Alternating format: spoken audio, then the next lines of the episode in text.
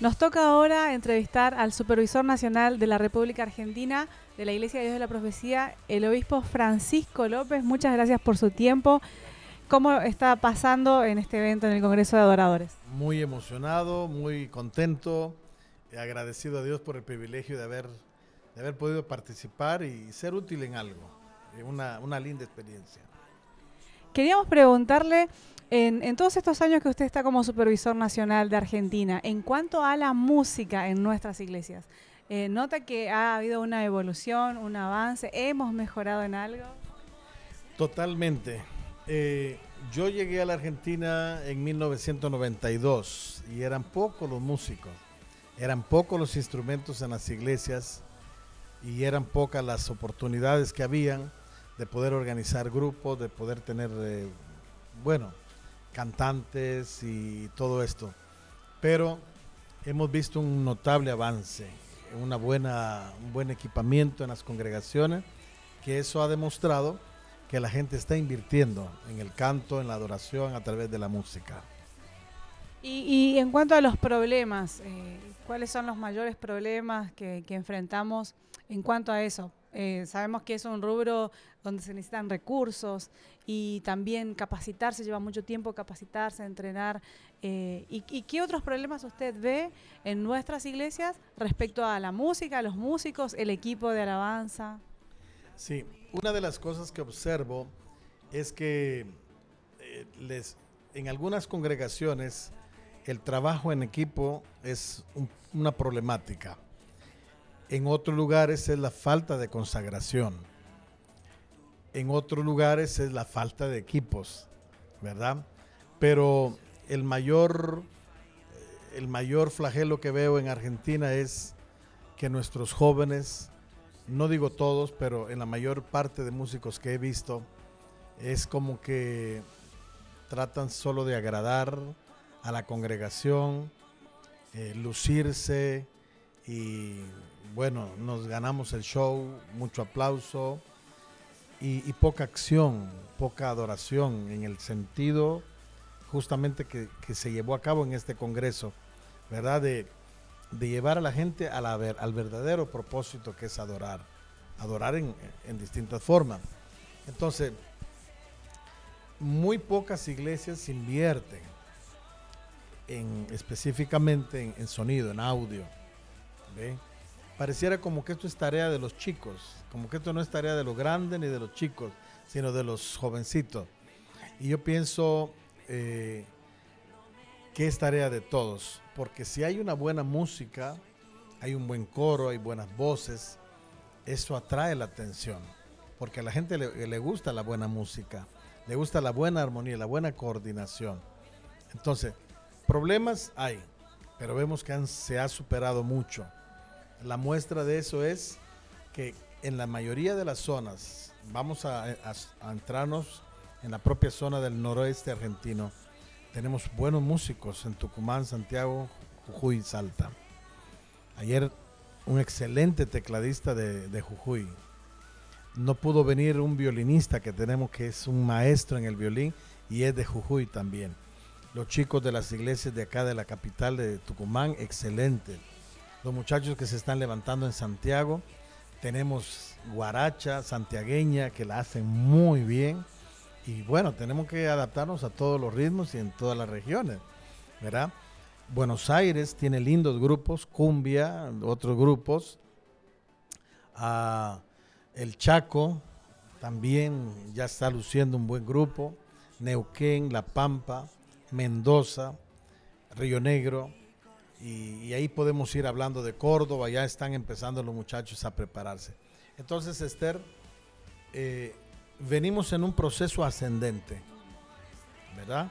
Donde hemos visto pocos músicos y ahora vemos muchos músicos. Pero con el nuevo proyecto de plantación de iglesias nos van a hacer falta mucho más.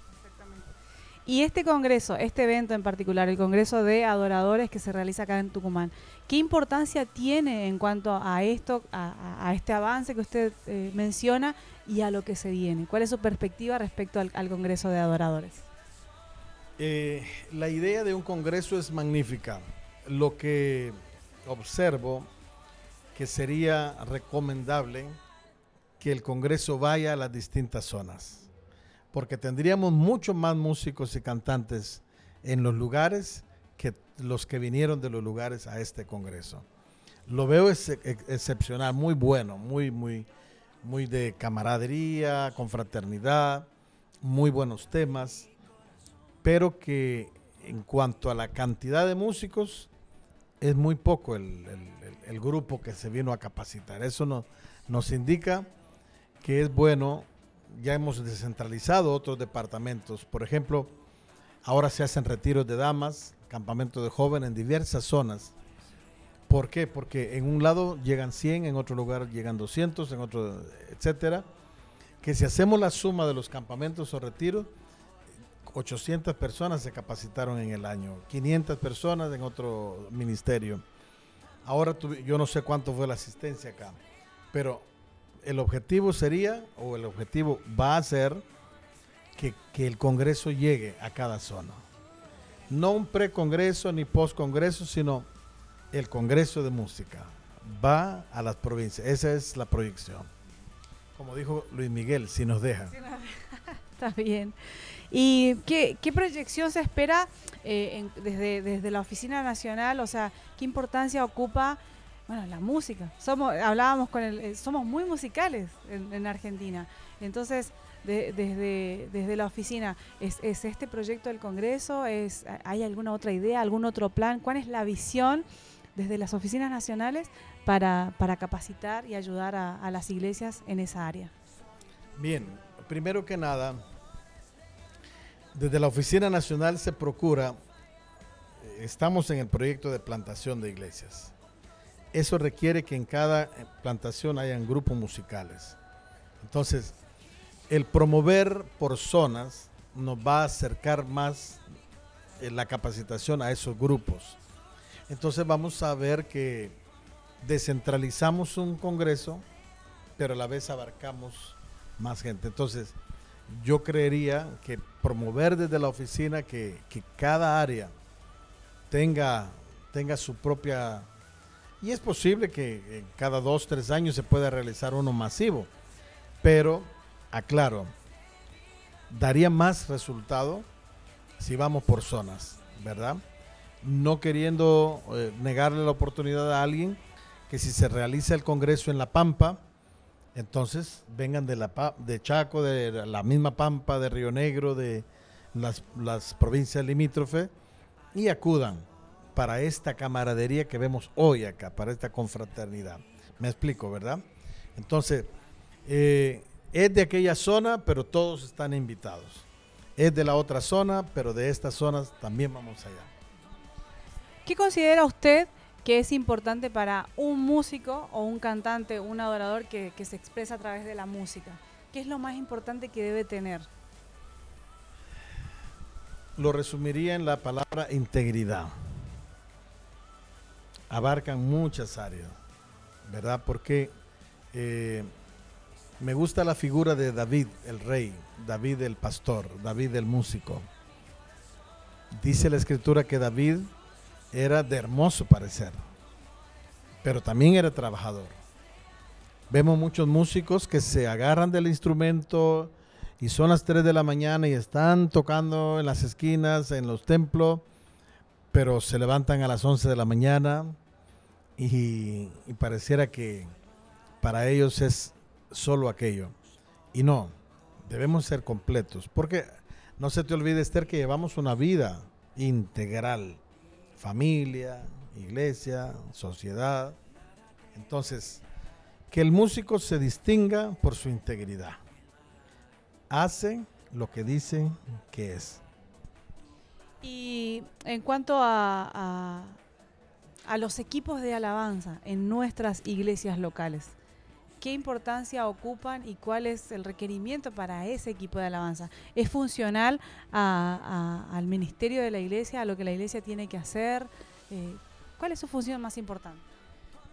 Me gustó mucho la participación de Pablo Gauto, un excelente maestro. Creo, siento, pienso y ahora sé que la necesidad es grande porque no es pararse a, pegar tres gritos y decir ya participo en el grupo de alabanza.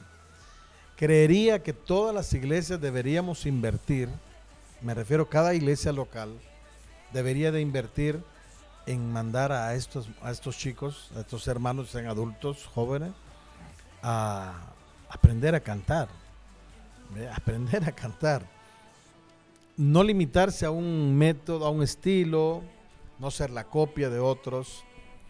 He visto, hermana, eh, muchos, muchas bandas, lindas bandas, pero que, que tocan de fulano de tal, el estilo del guatemalteco fulano, del puertorriqueño sutano, pero no escucho que alguien diga, este coro lo escribió fulano de Jujuy, o la chica tal de Florencio Varela, o esta música la arregló el chico de la iglesia de la pastora tal en Buenos Aires, por ejemplo, Mendoza. Entonces, queremos, no queremos ser solamente eh, imitadores, tenemos la capacidad de crear música también.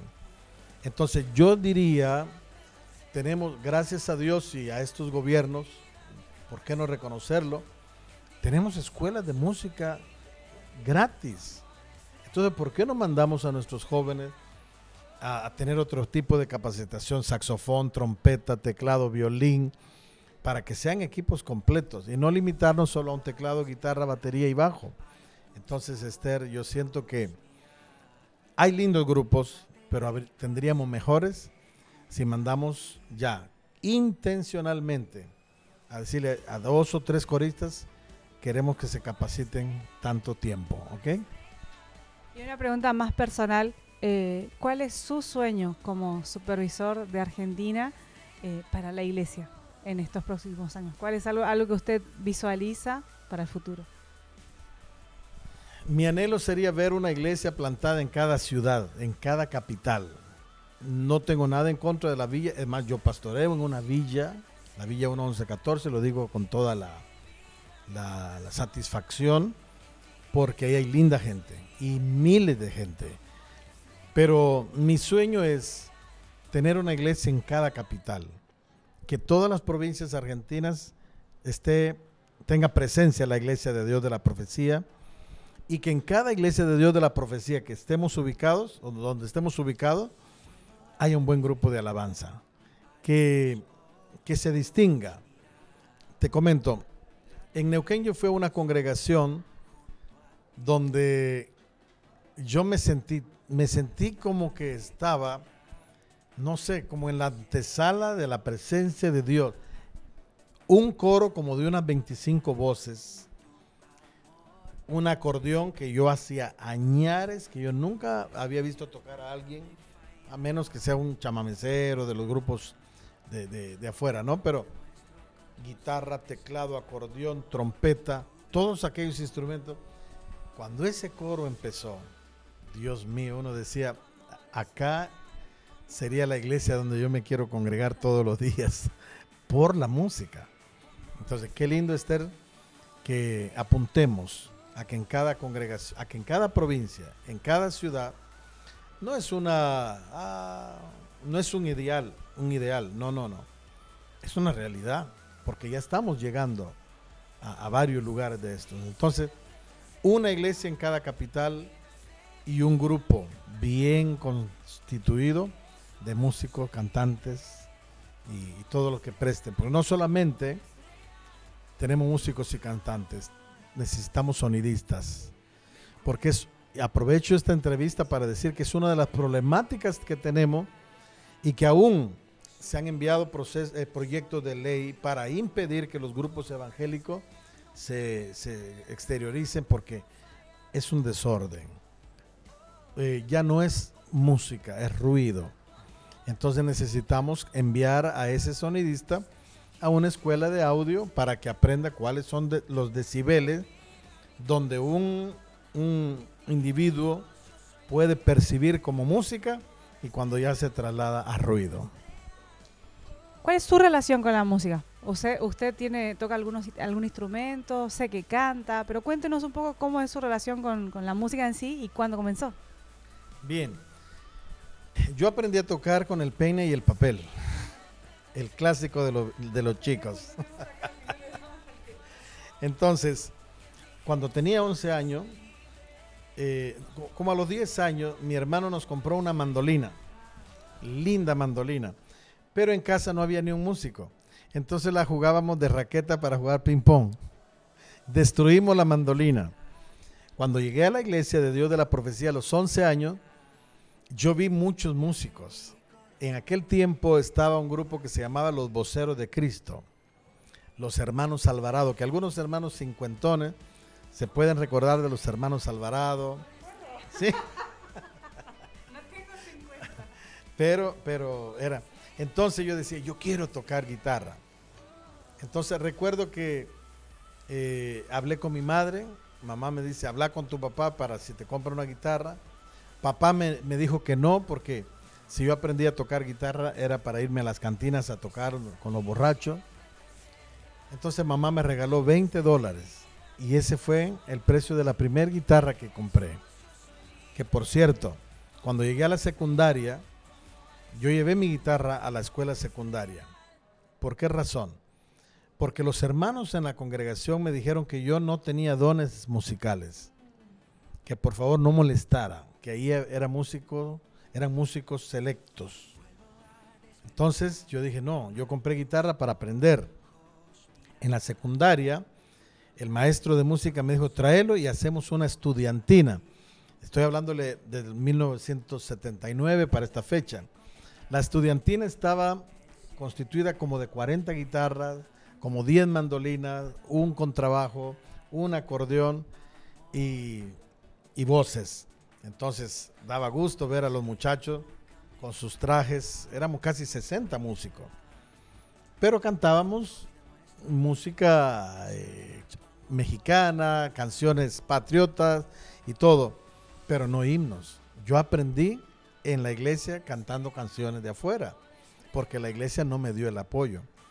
Entonces, me dediqué a la música, mi pastor me enseñó las primeras notas en el acordeón, a teclas, aprendí el contrabajo porque yo le ayudaba al pastor a llevar ese semejante guitarrón, aprendí la guitarra un poco, toco guitarra, un poco de bajo, ya sea eléctrico del contrabajo.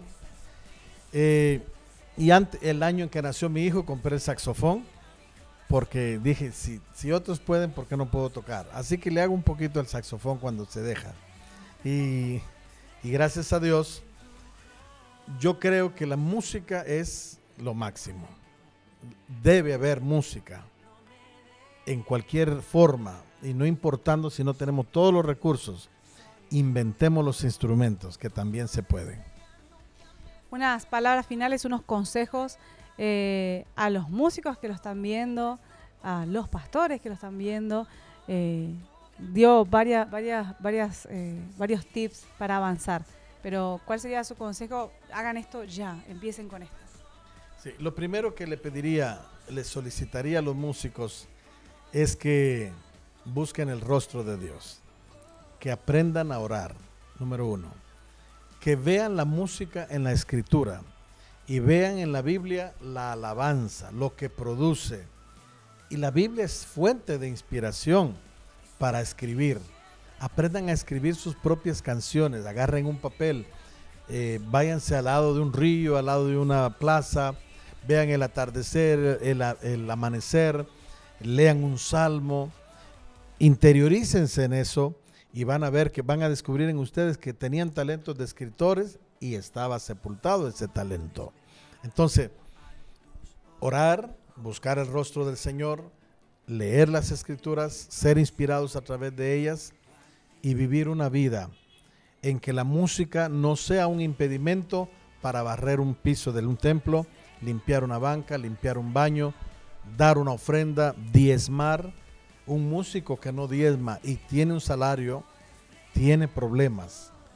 Y, no le digo que, no va a ser salvo, eso, porque eso no lo digo yo, no, no lo dispongo, pero sí tiene problemas de avaricia, de codicia y de mentira y de otras cosas que por eso sí creo que puede tener problemas de entrada.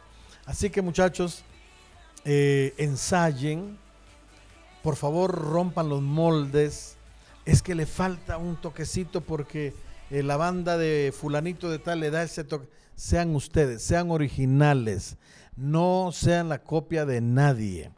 Así que no se limiten a un ritmo. A mí me gusta ir a una iglesia donde le digo al tecladista, dame un ritmo de vals, dame un ritmo de bossa nova, dame un ritmo de... Es que no sé. No. El músico es músico y debe de especializarse en todo lo posible. Así que a capacitarse. Muchas gracias por su tiempo. Que siga disfrutando del, del Congreso.